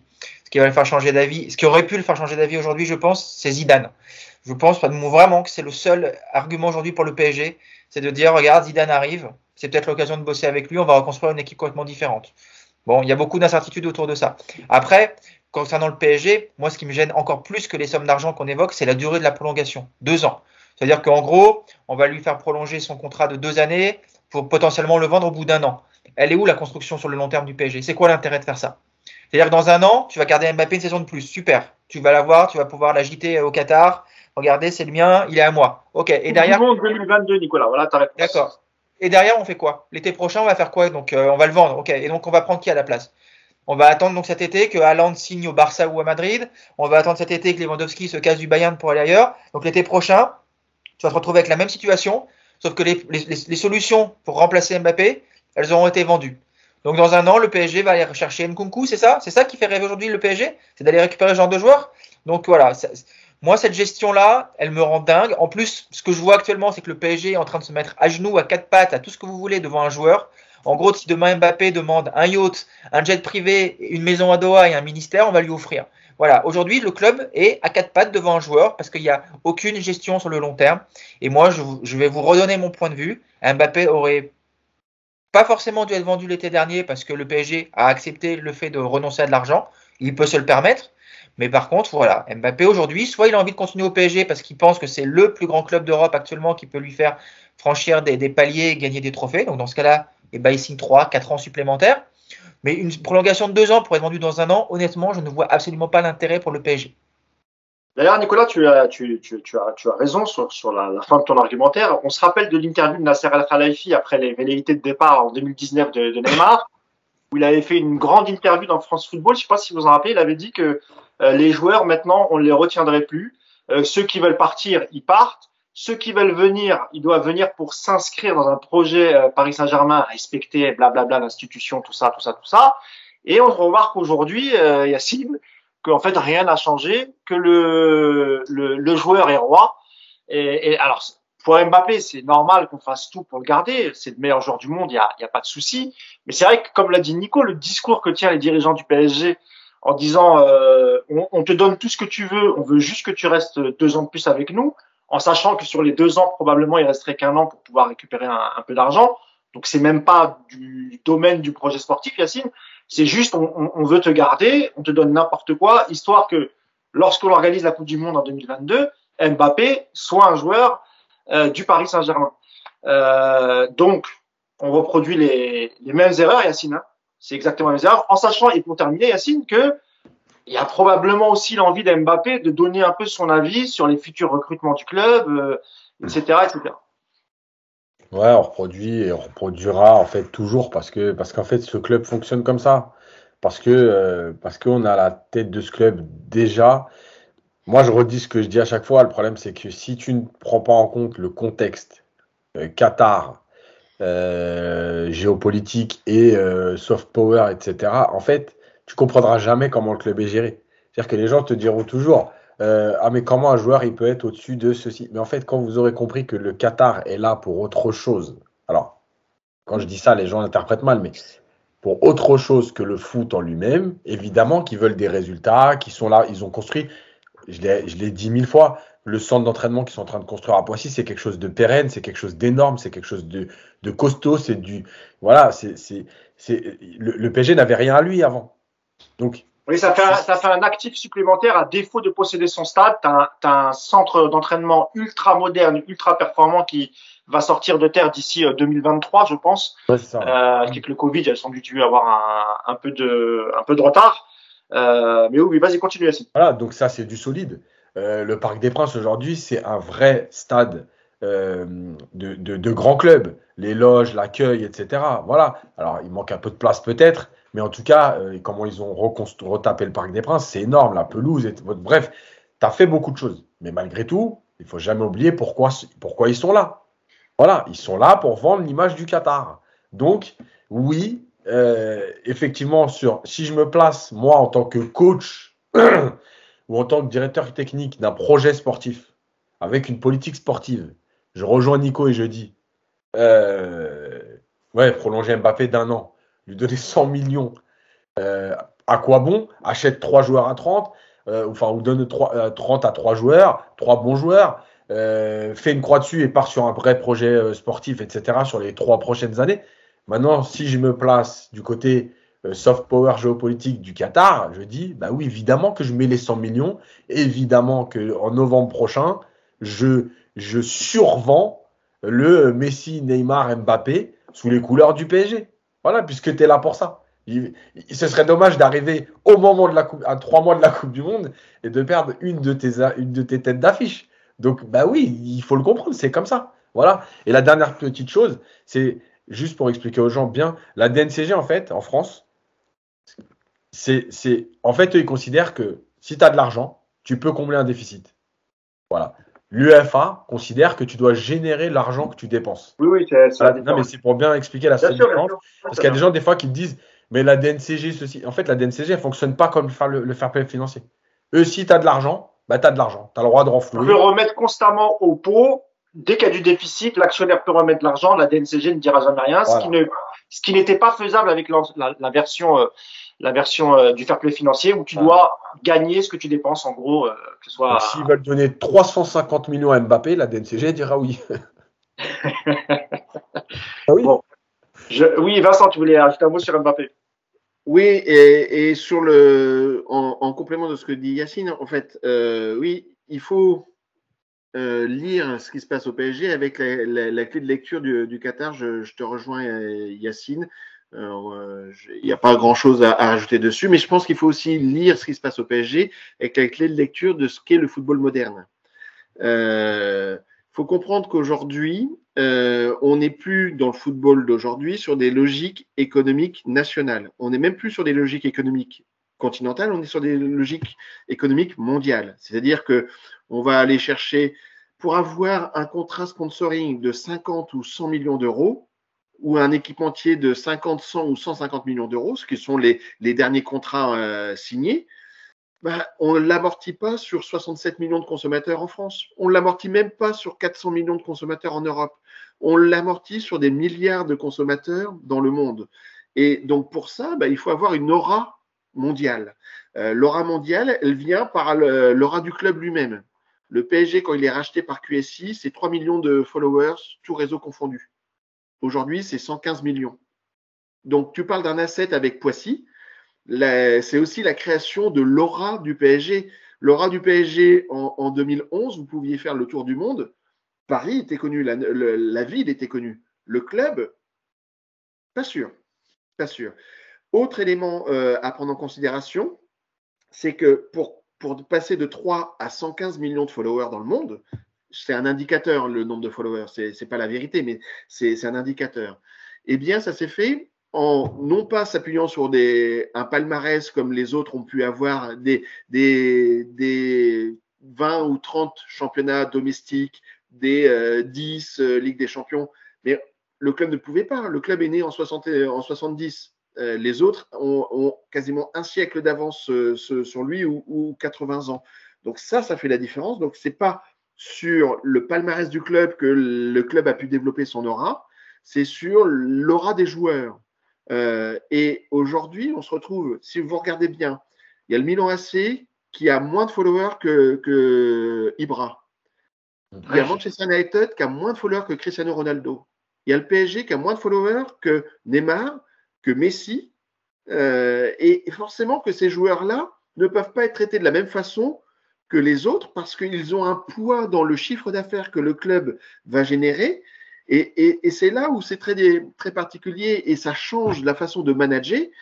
Euh, quand euh, vous êtes dans une entreprise où l'ouvrier est plus important que le manager, c'est pas si facile que ça. Je, je, ne veux pas euh, donner des, excuses en permanence, mais c'est plus compliqué de gérer des ouvriers, entre guillemets, qui ont un pouvoir plus important que le manager lui-même. Et ça, c'est pas vrai dans tous les autres clubs ou dans beaucoup de clubs. Si vous regardez bien Manchester City, la star de Manchester City, il n'y a pas de ballon d'or potentiel. Il y a de très très bons joueurs à Manchester City, mais il n'y a pas de candidat au ballon d'or. La star, c'est Guardiola. tu, voulais, tu voulais ajouter un mot, hein, Nico? Ouais, ce que dit Vincent, c'est intéressant, mais moi je trouve qu'il y a quand même une, vraie limite à ce raisonnement. C'est qu'on joue au football. Et que le football, la, la, finalité au football, malgré tout, tu peux me dire tout ce que tu veux sur l'importance de développement, sur l'image, sur tout, tout, tout, tout ce que tu peux imaginer. Mais le football, il faut gagner des matchs, il faut gagner des trophées. Et tu vois aujourd'hui le PSG, ce PSG-là, s'il se fait éliminer mercredi à Madrid, tu peux m'expliquer tout par, euh, dans tous les sens. Et ben, ce PSG-là, avec ses 115 millions de followers, avec tout ce que tu veux, ben, il va passer pour un con. Alors, effectivement, il passera plus pour un con au national ou au continental. On va passer pour des cons à l'international. Et ça, la politique sportive, il y a quand même un moment, que tu le veuilles ou non, il va quand même falloir la remettre un minimum au milieu du débat, parce que tu ne pourras pas éternellement comme ça jouer sur juste ton développement et ton image. Et, le PSG, le PSG, ça fait maintenant 11 ans qu'il court après la Ligue des Champions. Imaginons que dans 10 ans, on soit encore là à se dire, il n'y a rien qui change. Ça fait 20 ans, on vient de fêter les 20 ans du Qatar au PSG et il n'y a toujours pas de Ligue des Champions. Tu auras tes 250 millions de followers, mais tu passeras quand même pour un con parce qu'il y a un moment où il faut quand même avoir un projet sportif à minimum cohérent. Et le projet sportif aujourd'hui du PSG, on, est, je pense, depuis que l'arrivée de, depuis QSU, depuis QSI, pardon, on a actuellement le pire projet sportif en 10 ans. Il n'y a plus de cohérence. On a un, jeu qui est le pire depuis 10 ans. Et moi, je, pense qu'il serait peut-être temps quand même aujourd'hui pour les Qataris de remettre un petit peu le football au milieu des débats. Mais tu as entièrement raison. C'est-à-dire que si je prends un autre exemple, une autre industrie qui est la Formule 1, euh, la, marque Ferrari, c'est la plus belle, mais aujourd'hui, elle, pâtit d'un manque de performance. Donc, euh, si tu veux continuer à développer, tu es obligé de revenir à ton core business, tu es obligé de revenir sur ton projet sportif. Tu as entièrement raison euh, là-dessus. Mais pour avoir les joueurs qui te permettent de gagner, euh, tu es obligé d'avoir les moyens. Et dans ton économie, dans ton schéma de fair play financier, tu étais obligé de développer tes revenus. Et donc, c'est juste une question de, de, mise, en perspective et, de chronologie des choses. Maintenant, euh, ne pas gagner la Ligue des Champions pendant 10 ans, euh, Chelsea, leur a fallu 9 ou 10 ans, je crois, et Manchester, City ne l'a toujours pas gagné. Donc, euh, on sait qu'aujourd'hui, gagner la Ligue des Champions, c'est le, projet et l'ambition de, beaucoup de clubs puissants, que tu ne peux pas l'imaginer si tu n'as pas au moins 500 millions d'euros de budget, qui te permettra d'avoir des joueurs qui te permettront d'essayer de la gagner. Donc, oui, il fallait développer les revenus par rapport au fair play financier. C'est aujourd'hui euh, acquis. Et oui, il est urgent désormais de revenir sur le sportif euh, pour euh, être sûr de bien utiliser cet argent. Mais il fallait l'avoir. Mais c'est une boutique à la 5e avenue qui ouvre, si ça t'intéresse, Nico, par contre. Je ne sais pas si ça fait partie du projet sportif, mais. c'est vrai, Nico, ce que tu dis. Hein. C'est, moi, pour en avoir discuté avec un dirigeant du, PSG sur, sur, sur, justement sur recentrer sur le sportif, bah, toutes les cinq minutes, il me coupait la parole en me disant oui, mais oui, mais regarde, on a combien de followers comparé à tel club. Oui, mais regarde nous dans le monde entier ce qu'on représente, etc., etc. Et c'est vrai qu'ils sont omnubilés par l'image du PSG et les conséquences, les ventes de maillots, l'internationalisation, etc., que par le projet sportif. D'une part parce qu'en France, ils savent que les trophées ils sont assez faciles à aller chercher. Euh, donc, tu, tu, es quasiment assuré d'être champion euh, chaque année, même si parfois il y a des, des accidents, on l'a vu euh, lors du parcours de QSI depuis, euh, depuis 2011, mais globalement, en termes de trophées, le PSG a fait une rasière depuis 10 ans et a laissé, a laissé quelques miettes aux, aux, autres clubs. Et puis, euh, en Ligue des Champions, c'est vrai que ça a été plus dur ces dernières années. Là, les deux dernières années, tu fais... et c'est pareil, c'est un argument qui ressort souvent. Oui, on a, on a fait finale et demi-finale, on n'est plus un petit club, on est respecté, on est craint, etc. Donc pour l'instant, effectivement, l'impression que le projet, il est, il est, il est global, mais plus sur l'image du club. Et peut-être qu'avec le centre de Poissy, peut-être, voilà, peut moi je vous l'ai déjà dit, il y aura sans doute beaucoup de changements cet été, et notamment à des postes clés euh, de dirigeants. Et pourquoi pas un départ de, de Leonardo et peut-être aussi une autre façon de recruter. Il faudra voir qui euh, qui qui vont prendre parce que il y a des noms qui circulent hein, pour remplacer Leonardo. Il y en a un, euh, c'est celui qui a rejoint Tottenham, l'ancien de l'ancien de la Juve, qui est aujourd'hui à à Tottenham qui s'appelle euh, Patri, Patrici, Patriacci, je crois que c'est ça, euh, qui a été longtemps dirigeant à la Juve, qui est, qui est, qui est à Tottenham aujourd'hui. Euh, on dit que ça se passe pas très très bien. Et pareil, hein, sur les joueurs, il y a. Paratici, ouais, c'est ça.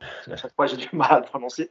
Et sur les joueurs, mercato prochain, euh, il y a peut-être il y a, y a peut-être un joueur que le PSG a rêvé depuis des années. Ça pourrait surprendre du monde. Je dis pas de nom, mais parce qu'on n'est pas encore sûr, mais un milieu de terrain français dont le PSG a rêvé très longtemps, qui serait peut-être aujourd'hui ouvert à, à venir au PSG, ce qu'il avait toujours refusé jusque-là. Et un autre milieu de terrain sur lequel Leonardo est, euh, est en train de discuter, euh, c'est euh, Sergei Milinkovic-Savic, mais ça j'en avais déjà parlé. Donc à surveiller la situation et puis quand on aura un peu plus de billes, je vous, je vous dirai de quel milieu de terrain français il s'agit. Je pense que certains auront peut-être déjà deviné. Euh, Vas-y, Nico. Après, tu vois, c'est marrant parce qu'on compare souvent avec Manchester City. Parce que c'est effectivement les deux clubs États et les moyens à peu près identiques. Alors, je suis pas, je, je suis pas spécialement un, grand connaisseur de Première Ligue. C'est pas, voilà, je, je bouffe pas trop de football européen, donc je, je, j'ai pas une, une, une, connaissance euh, extraordinaire de ce milieu-là, mais j'ai pas le sentiment que Manchester City entende tous les mois ah ouais mais vous vous avez jamais gagné la Ligue des Champions avec vos 500 millions de budget. Il n'y a pas cette même image je trouve. Manchester City parce qu'il y a ce côté football. Manchester City est une équipe de football qui pratique un des plus beaux jeux, qui un vrai projet sportif bâti autour d'un entraîneur à qui on a laissé les clés du camion. Et je trouve qu'en termes d'image, Manchester City n'a pas ce côté euh, Strass et paillettes d'un PSG, et surtout ce côté un peu. Euh...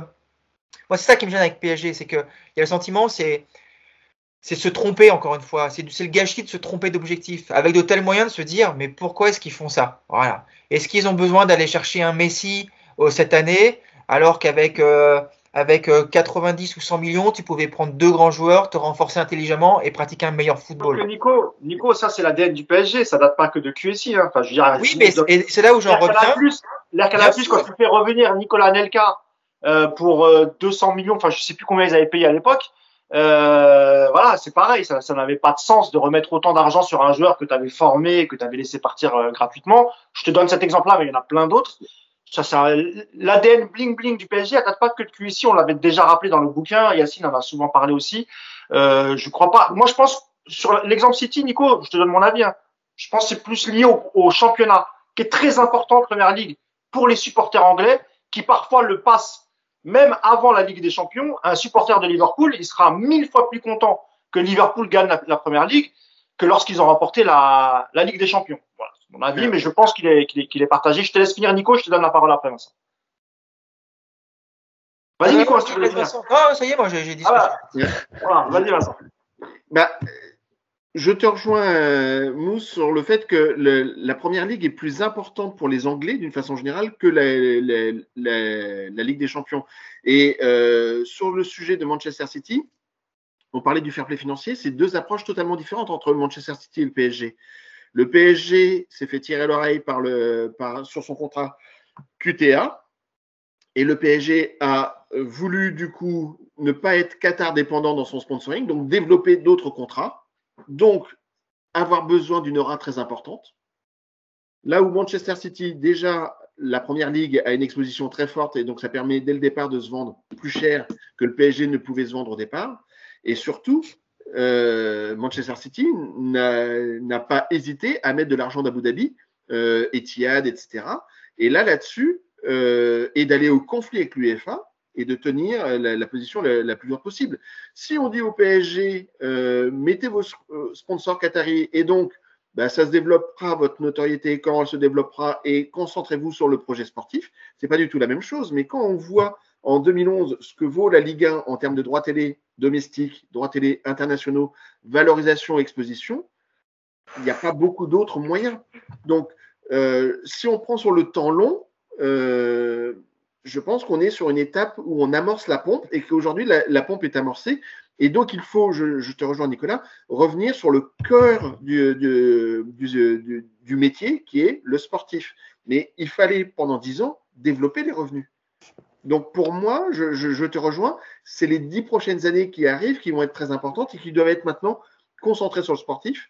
Je pense que l'arrivée de Poissy est un plutôt signe positif parce que là aussi, euh, quand ce que disait Yacine, avant le PSG, c'était quoi? Ben, Le PSG Canal, c'est une belle équipe, hein, mais c'est pas un club.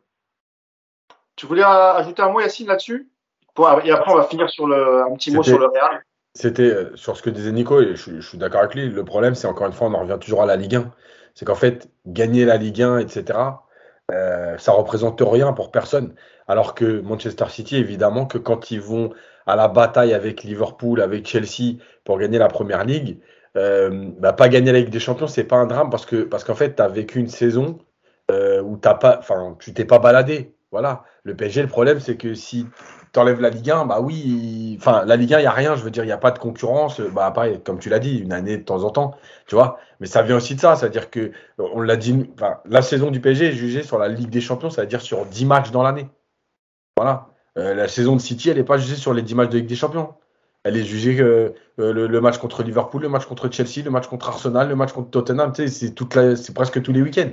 Et ça, et ça, ça change aussi dans, dans l'image que tu renvoies en fait. Tu vois Pourquoi nous on est derrière Regarde bien, euh, on est les premiers à le dire. On commence le podcast aujourd'hui en disant, ben finalement PSG avait la tête à Madrid euh, et on le comprend et ils ont 15 points d'avance. C'est-à-dire que même nous aussi on accepte cette situation. Tu Ouais. Peut-être que la Ligue 1, euh, pff, voilà quoi. Ah mais c'est d'ailleurs on va on va clôturer là-dessus euh, pour euh, se garder deux trois minutes sur le sur sur le, le Real. Hein. C'est vrai que là on, on, a on a on a encore entendu parler cette semaine euh, du projet Super League qui n'était pas totalement mort. On sait qu'ils ont, je crois qu'il y a il y a un recours auprès de la, la Cour européenne Mhm. euh, parce que pour eux euh, et, et beaucoup de spécialistes disent que la Cour européenne peut donner euh, peut donner raison à, à, à Agnelli et, et, et Pérez et, et, et, tout, et tous les compères de la, de la Super League justement euh, en termes de concurrence de voilà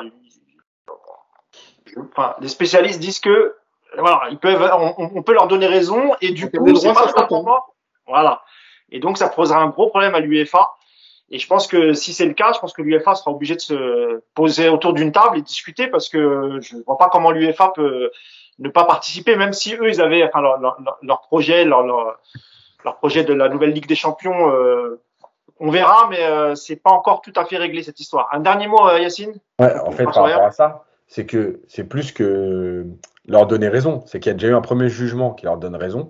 ah ouais. Euh, et le truc, c'est aussi pour ça que Nasser a travaillé sur justement le nouveau financement euh, de la Ligue des Champions, parce qu'en fait, finalement, euh, tout le monde le sait, c'est quand même le nerf de la guerre, c'est l'argent. Euh, et donc, il fallait se mettre au niveau. Le problème de tout ça, c'est que l'UEFA, et d'ailleurs, je, je, je, parce qu'on parle souvent de la, de la, de la fédération française, il faut savoir que la fédération française aussi est un peu à la limite, c'est-à-dire qu'ils ont un monopole qui est euh, normalement interdit par les lois européennes. Euh, et c'est-à-dire qu'aujourd'hui, moi, si je veux créer une fédération de foot et créer mon championnat, normalement, j'ai le droit. Euh, donc, en fait, tous ces, toutes ces positions. Pas, t'as pas le droit de donner le titre de champion de France. Voilà. C'est Voilà. tout. Mais je peux créer mon championnat. Et aujourd'hui, tu es bloqué par des statuts en France, en Europe d'ailleurs, là-dessus. Et c'est là-dessus que les- les- la Juve, le Real et le Barça jouent. Parce qu'ils savent qu'ils ont le droit avec eux. Et c'est pour ça que l'UFA peut pas non plus faire les, trop les malins. Parce que, comme le disait Vincent tout à l'heure, malgré tout, si tu perds ces trois, enfin, c'est des clubs comme ça en Ligue des Champions, c'est plus une Ligue des Champions. On va arrêter là, messieurs, sur le, sur le sujet, parce que voilà, je voudrais juste qu'on parle un peu du Real avant de clôturer, deux, trois minutes. Euh, Nicolas, il y aura pas mal d'absents euh, du côté du, du Real Madrid euh, mercredi, notamment au milieu de terrain et même au poste de latéral gauche avec avec Mendy qui sera absent, qui a Casemiro euh, qui, est, qui, a, qui avait pris un carton, c'est ça Yacine, hein, qui est, Ouais, qui est suspendu. suspendu, et t'as Tony. Kroos, et Tony Kroos qui normalement ne devrait pas être là, mais bon, pour l'instant c'est pas encore c'est pas encore officiel. Et on parle aussi aussi de Valverde, je crois, euh, parce que j'ai pas vu le match hier, parce que c'était en même temps que le PSG. Victoire du de Madrid 4 buts à 1 face à alors c'était la Real Sociedad. Euh, et le PSG qui devrait se présenter, on en parlait avec Yacine, euh, avec un milieu de terrain plutôt Paredes, Danilo et euh, oui Paredes, Danilo, Verratti et un trio d'attaque Messi, Neymar, euh, Mbappé. Au vu des nombres d'absents euh, côté madrilène, euh, Nicolas, des postes importants, euh, c'est plutôt un bon point pour le PSG, même si euh, on a un mauvais souvenir avec Manchester à l'époque, on se fait sortir par un, un Manchester plus que diminué. Est-ce que malgré tout, euh, tu restes confiant, euh, Nico? Ouais, moi le Real, je m'en fous. Voilà, je, vais être franc. Qui viennent avec euh, Pierre-Paul Jacques, c'est leur problème, c'est pas le nôtre. Euh, voilà, il y aura, il les, y aura 11 mecs face au PSG et puis euh, quel qu'il soit, on, s'en- fout en fait. Il faut faire un grand match, il faut aller gagner là-bas. Il faut surtout pas aller arriver sur le terrain en disant on a un but d'avance, on va, on va gérer ça. Il faut refaire un énorme match, il faut se remettre en mode Ligue des Champions et, euh, et quel que soit l'adversaire, j'ai envie de dire, euh, aucune importance. Euh, sur le Real qu'on a vu au match aller, c'était très décevant. Alors est-ce que c'est parce que le PSG a fait un énorme match et qu'il a complètement éteint le Real ou est-ce que c'est le Real qui a raté son match? Ça, ça va être, ça va être une, des, une des réponses. On va la voir mercredi parce que si le PSG est capable de refaire la même chose, bah, ça voudra juste dire que le PSG est supérieur. Maintenant, en face, il y aura quand même des grands joueurs, ça va être difficile et, euh, et moi, je, je, évidemment que je suis inquiet, évidemment que je suis inquiet parce que parce que tu n'as qu'un but d'avance, tu vas à Madrid et que, que c'est loin d'être gagné. Maintenant, euh, j'ai envie de te dire que si t'es pas capable d'aller gagner contre ce Real là cette année à Bernabeu, bah c'est que de toute façon t'es pas capable d'aller gagner la Ligue des Champions. Donc euh, au moins on sera on sera fixé. Et puis euh, le seul truc moi qui m'inquiète c'est euh, c'est de la perspective d'une élimination mi-mars et puis d'avoir euh, bah, ce qu'on a vu hier soir à Nice, bah, ce sera la fin de notre saison jusqu'au mois de mai. Donc euh, j'espère juste qu'on va garder un petit peu de, piment Ligue des Champions et, euh, que cette équipe va être capable de ressortir un, énorme match. Donc inquiet et en même temps confiant parce qu'il n'y a pas de raison qu'on ne soit pas au niveau sur une rencontre de Ligue des Champions. Nico, dernière question, je t'embête plus et je sais que tu as des choses à faire, donc tu peux même euh, partir si tu veux. Tu me chasses, mais non, je n'ai rien à faire. Ah bah très bien, très bien, oh, formidable. Alors, reste avec nous alors, parce que je voulais, te poser la, je voulais te poser la question sur c'est Navas qui a joué euh, hier. Euh, selon toi, parce qu'on a, on a eu ce débat au dernier podcast, selon toi mercredi, alors t'es toujours sur, euh, t'es toujours sur euh, Donnarumma? Complètement. Je ne veux pas dire la même chose, mais oui, pour moi, la, la concurrence a, a, duré six mois. On, on, a vu les, la capacité de chacun à gérer euh, un autre gardien dans ses pattes. Je trouve que Donnarumma aujourd'hui dégage beaucoup plus de sécurité et beaucoup plus décisif. Et euh, moi, je suis pas, voilà, moi, j'aime beaucoup Navas, mais moi, je supporte le PSG, je supporte pas un joueur. Moi, je suis membre d'aucune secte, hein, donc euh, j'embrasse les, la secte Neymar, la secte Mbappé, la secte tout ce que vous voulez. Moi, j'en ai rien à foutre des joueurs. Moi, je, supporte un club. Et pour moi, aujourd'hui, le meilleur gardien du PSG, c'est Donnarumma. Donc, euh, moi, je mets le meilleur sur le terrain. Ok, bah, Donnarumma, il, il sera des, enfin, Navas sera triste parce qu'il retourne à Madrid. Bah, écoute, euh, il ira discuter avec ses potes à la fin du match. Ils iront prendre un, une bière ensemble. Mais voilà, pour moi, tu, tu mets le meilleur et le meilleur, c'est Donnarumma. Ok, Yacine, même question hein, sur le, la projection face, au, euh, face à Madrid. Euh, c'est une équipe différente hein, euh, qui va jouer euh, mercredi, hein, notamment euh, au poste que j'ai dit, hein, poste de latéral, latéral et milieu de terrain, où il y aura forcément des, des absents. Est-ce que c'est une bonne chose pour le, le PSG d'être privé de Casimiro, Kroos, voire Valverde? Et, et, et, comment on va jouer, en sachant que c'est Marcelo hein, qui devrait remplacer, qui devrait remplacer Mendy? Non, pas sûr? Non, je pense qu'il y a des. Il, il, peut, il peut mettre Alaba et mettre Nacho. Ah oui, c'est vrai. vrai. Euh, dans l'axe. Euh, bon, après, je sais pas ce qu'il compte faire après, mais bon. Ça sera quand même à Madrid diminué, on est d'accord, euh, Yacine. Quand, quand, quand, quand, tu, quand tu amputes un milieu de terrain de Modric, Casimiro. Euh... Modric, il sera là. Il sera là. C'est pas Modric, pardon, Kroos, n'importe quoi. Mais, mais, mais, là, là aujourd'hui, ils annoncent que Kroos et Valverde seront là. Donc, bon, je sais pas, s'il n'y a pas Kroos et Casimiro en même temps, évidemment que c'est important. Oui, c'était euh, surtout ça, parce que, parce que Casimiro, c'est acté, il est suspendu, voilà. il sera pas là. La, la, la, question se pose sur Tony Kroos et Valverde. Voilà, parce que, parce que après, euh, Casimiro, c'est un peu celui qui fait le point d'équilibre, et, euh, et, là, tu vas avoir des joueurs un peu au même profil, que ce soit Kamavinga, que ce soit Valverde, voilà, c'est des joueurs qui sont un peu plus relayeurs, qui sont capables hein, de jouer en 6, mais pas du tout dans le même rôle que Casemiro. Euh, après, est-ce que c'est un bon point pour eux aussi? Parce qu'ils doivent, ils doivent malgré tout euh, gagner le match. Donc voilà, maintenant, euh, moi je rejoins Nico, c'est-à-dire que ce Real-là, évidemment, et c'est pas manquer de respect au Real de dire ça, c'est juste ce Real-là, euh, tu dois être capable de lui poser des problèmes. Moi, ce qui me fait flipper, c'est euh, c'est pas l'état d'esprit parce que, parce que comme d'habitude, hein, en Ligue des Champions, les joueurs vont courir. Moi, c'est plus celui qui veut faire le héros ou qui veut être décisif. Voilà, c'est encore une fois, moi, je parle tout le temps de respect du jeu. Euh, et je crois que s'il c'est vraiment typiquement le genre de match où tu dois respecter le jeu. Et si tu respectes le jeu, euh, à la mi-temps, tu peux déjà peut-être mettre avoir mis le euh, la tête sous l'eau. Par contre, si tu commences à pas défendre, à pas respecter le jeu, à chercher les mêmes joueurs tout le temps euh, pour se faire briller, bah, t'es pas à l'abri. Tu as, gagné que 1-0, même si l'effet visuel était très bon t'as gagné que 1-0. Voilà. Une question, Yacine, avant que je donne la parole, Vincent. Le, le fait qu'Mbappé et Hakimi euh, n'aient pas joué, euh, on puisse reposer, on peut économiser un peu d'énergie. Est-ce que c'est un- c'est une bonne chose ça pour le pour le match de mercredi, euh, et notamment pour Ashraf Hakimi, parce que Mbappé n'a pas beaucoup raté, mais, mais pour Ashraf.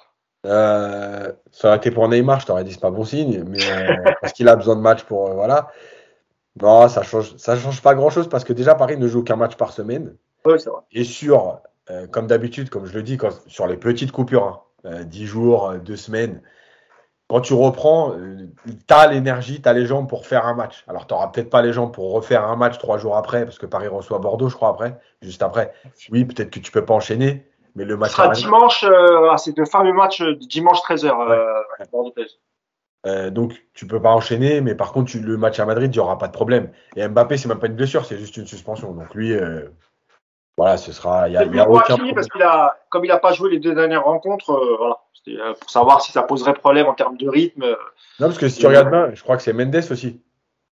Euh, Mendes, oui, Mendes n'a pas joué le match d'hier, mais il a, il a joué le dernier match. Non. non ah non, non, c'était, euh, oui, pareil. Il rentre, il rentre euh, Donc, voilà, donc, 15 minutes par la fin. ouais. Ouais, donc c'est pareil, c'est-à-dire que en fait, tu as 3-4 joueurs comme ça, mais ils ont aussi une, une, une euh, morphologie, etc., plus explosive et les joueurs explosifs. Euh, Ceux-là, là, ils sont capables de faire des matchs, tout de suite, de reprendre du rythme tout de suite. Euh, plus que, tu vois, tu te rappelles, Ibra, par exemple, quand il manquait un match, il lui fallait 2-3 matchs pour. euh, Ouais. Voilà. Alors que Cavani, il manquait 3 matchs, euh, il revenait, il courait comme, euh, comme Cavani d'avant. Voilà. Et, tu, et tu confirmes que le milieu de terrain devrait être à Paredes devant la défense euh, et Verratti accompagné de Danilo. Hein. Ouais, moi, le je pense le même trio que- qu'il y avait au match aller. Ouais, parce que je pense que sur le match aller, ils ont marqué des points. Que Gay, euh, il fait des mauvais matchs quand il est titulaire. Il fait des mauvaises entrées en ce moment. Donc ce sera un gros risque. Je pense que c'est plus Gay qui jouerait si Paredes devait être absent. Maintenant, Paredes a repris la course, etc. Donc je ne vois pas pourquoi. Pour moi, les trois vont être alignés parce que, bah, parce que tu restes sur une très bonne note, les trois en même temps. Voilà. Il Je était, rappelle- il, était, euh, il était dans le groupe hier, euh, Paredes. hein, il était Ouais. Je rappelle juste que Paris a quand même perdu deux de ces trois matchs depuis le match aller. Ouais. Deux défaites dans les trois derniers matchs. ouais, c'est vrai. Vincent, pour terminer, un mot sur le sur le huitième retour face au, au Real. C'est déjà un tournant pour le pour le PSG cette saison, euh, Vincent. Oui, mais je voudrais rassurer Yacine, si Hakimi ne peut pas jouer, on aura Kerrer. Donc, euh... Non, euh, fi- Finalement, par- ou, ou paradoxalement, je trouve que le 1-0 nous garantit euh, une forte concentration des, des- des joueurs, ce que le résultat à Manchester United euh, euh, avait euh, laissé euh, une porte de. Et- On est quand et- même et le seul club à préférer gagner 1-0 que 3-0. Ouais, Eh, non, euh, 3-0, je t'aurais pas dit la même chose. Ou même 2-0 de toute façon. Mais, euh, Mais 2 ouais, mais 2-0. Non, mais je euh, comprends. je comprends. On, Ah, mais on plus il y a de avoir le, plus le défaut de dire il faut, on peut gérer. Alors que 1-0, tu peux pas gérer. 1-0, ça t'oblige de faire. un- D'autant plus que tu as plus. Alors, ce qu'il faudrait pas, c'est être le, seul club à, ne pas bénéficier de façon positive de l'arrêt du but à l'extérieur. mais bon, on n'est jamais à l'abri. On n'est jamais à l'abri. Non, mais le match va être terriblement important. Je ne sais pas si ce sera un bon match, mais il est important. Il ne faudrait pas que, l'aventure s'arrête là. Ça serait vraiment très embêtant sur, sur de nombreux sujets. Donc, euh, oui, espérons que euh, le prochain podcast soit un podcast euh, festif. Écoute, si, euh, si, si Paris est éliminé, euh, on te réinvitera, Vincent, pour que tu nous parles Ah, des, conséquences, de- des conséquences de l'élimination. Et peut-être qu'on te rendra, et peut-être qu'on te rendra responsable de cette élimination. Voilà. j'aurais préféré que ce soit une invitation dans, dans le sens inverse, mais bon. Ah non, mais tu, tu es toujours le bienvenu dans, dans, dans la victoire comme dans la défaite, mon cher Vincent. Euh, je pense qu'on a fait le tour, messieurs. Je sais pas si tu voulais dire un dernier mot, Nicolas, euh, avant que je te laisse aller prendre ton petit déjeuner. C'est ça. Je vais aller me prendre mon petit déj parce qu'on on m'a un peu sorti du lit aujourd'hui. Non, je vais, je vais, bah écoute, non. Mon Un petit pronostic, t'es es tellement fort en pronostic. Un petit pronostic, Nico.